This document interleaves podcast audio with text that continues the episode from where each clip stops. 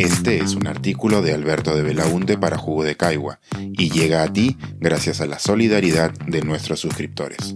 Si aún no estás suscrito, puedes hacerlo en www.jugodecaigua.pe. Cuando los jueces discuten de arte. Andy Warhol pierde en los tribunales y reaviva un viejo debate con consecuencias impredecibles. La semana pasada, la Corte Suprema de Estados Unidos resolvió que una de las obras de arte de Andy Warhol era un plagio. Ello ocurre tras 39 años de que el artista neoyorquino creara la imagen y 36 después de su muerte.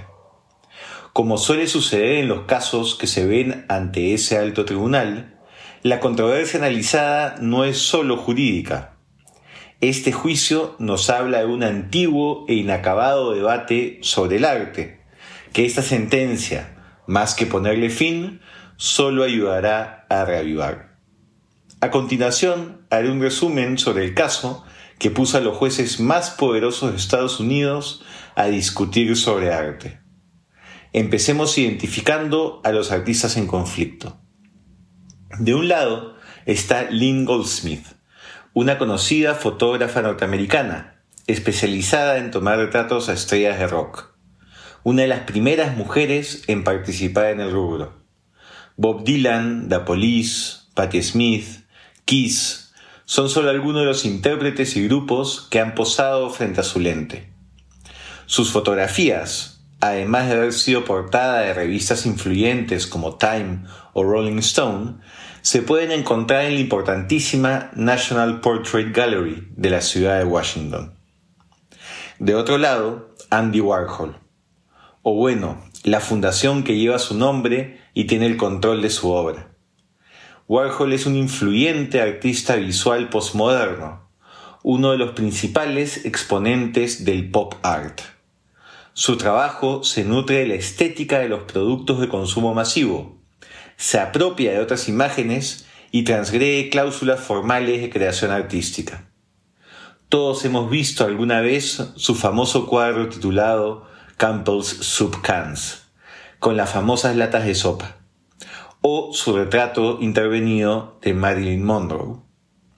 La idea de apropiarse de imágenes para desarrollar su propuesta con base en ellas no es patrimonio exclusivo de Warhol, sino que lo vemos también como parte central de la propuesta de otros artistas postmodernos, como aquella obra de Marcel Duchamp, donde vemos una postal de la Mona Lisa intervenida con bigotes.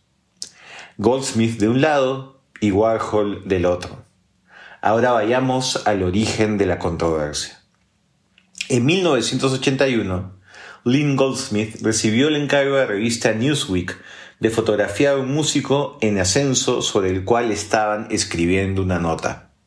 El artista era Prince Rogers Nelson, o como todos lo conocemos, Prince. Tres años después, con la carrera de Prince más consolidada, Vanity Fair le solicitó autorización a Goldsmith para utilizar una de esas fotos como referencia artística para una ilustración. Goldsmith aceptó dando una licencia limitada sobre la imagen para que se use como referencia una sola vez. A cambio recibió 400 dólares. En la edición de diciembre de ese año, Vanity Fair publicó un retrato de Prince hecho en serigrafía púrpura por Andy Warhol. Los créditos de la publicación reconocieron a Goldsmith por la fotografía original. A continuación, las dos obras la fotografía de Goldsmith y la serigrafía de Warhol. Pueden ser vistas las imágenes en la edición impresa de este artículo. Lo que Goldsmith no sabía es que, además de esa serigrafía púrpura, Warhol había realizado 15 más tomando como base su retrato del cantante. Se enteró recién en 2016, cuando luego de morir Prince se publicó una revista conmemorativa cuya portada era otra de las serigrafías hechas por el artista.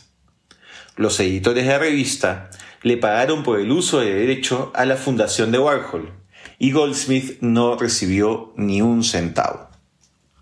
El tema se volvió una controversia legal y luego de años de litigio finalmente llegó ante la máxima instancia norteamericana. Las decisiones de la Corte Suprema de Estados Unidos suelen tener líneas ideológicas bastante claras. En la actual Corte Suprema, las decisiones suelen ser 6 a 3, con los seis jueces conservadores de un lado y los tres jueces liberales de otro. Pocas veces se ven situaciones como la de la sentencia de este caso. La decisión de mayoría, siete votos, fue redactada por una jueza liberal y el voto en minoría, dos votos, fue redactado por otra de las juezas liberales, apoyada por un conservador. ¿Y qué dice la sentencia? La Corte decidió que la fotógrafa tiene razón y que hubo una vulneración a los derechos de autor por parte de Andy Warhol al no contar con la licencia para el uso de la imagen. La sustentación jurídica es amplia y bastante técnica y se basa en la legislación sobre derechos de autor del país.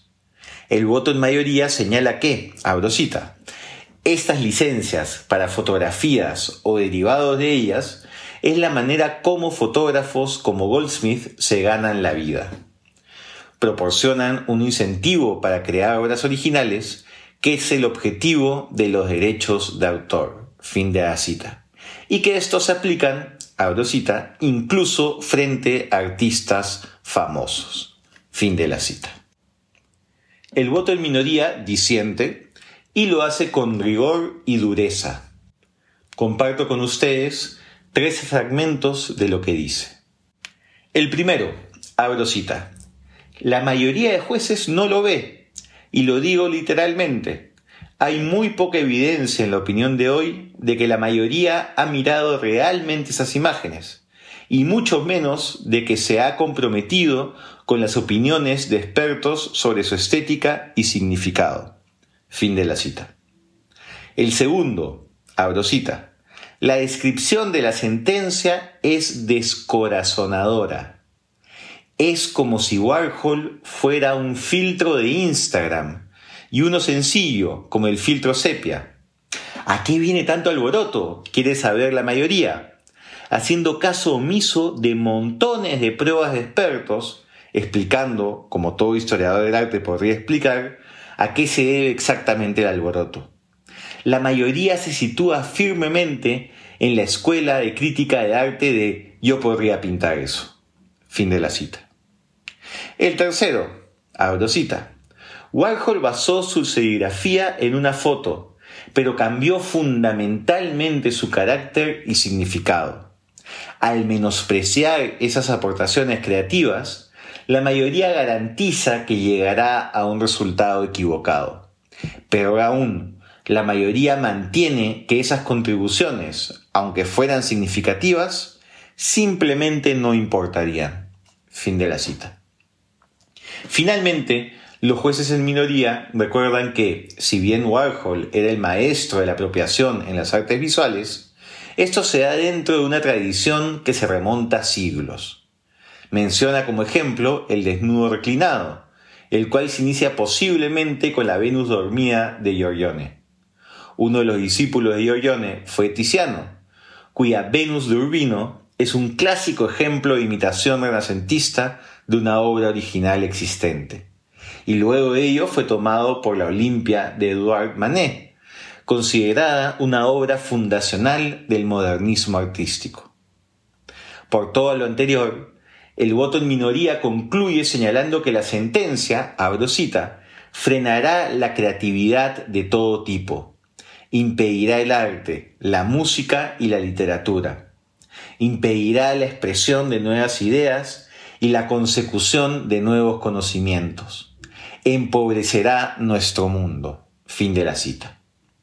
El debate está lejos de haber acabado con la publicación de la sentencia y sus consecuencias legales están todavía por verse. ¿Podrán los museos seguir exhibiendo la obra de Warhol sin temor a demandas? veremos a otros artistas siendo llevados a juicio por casos similares, ¿qué pasará con otras manifestaciones artísticas? ¿Demandarán a Tarantino por varias escenas de Kill Bill? ¿Y a Borges, o a quien termine teniendo los derechos de su obra, por su cuento Pierre Menard, autor del Quijote? La idea no es vivir para siempre, es crear algo que lo haga, dijo alguna vez Warhol. Sea cual fuere el devenir de este debate, el controvertido creador se las ha ingeniado para seguir agitando el mundo del arte con su obra, incluso décadas después de su muerte. Pensar, escribir, editar, grabar, coordinar, publicar y promover este y todos nuestros artículos en este podcast y nosotros los entregamos sin cobrar.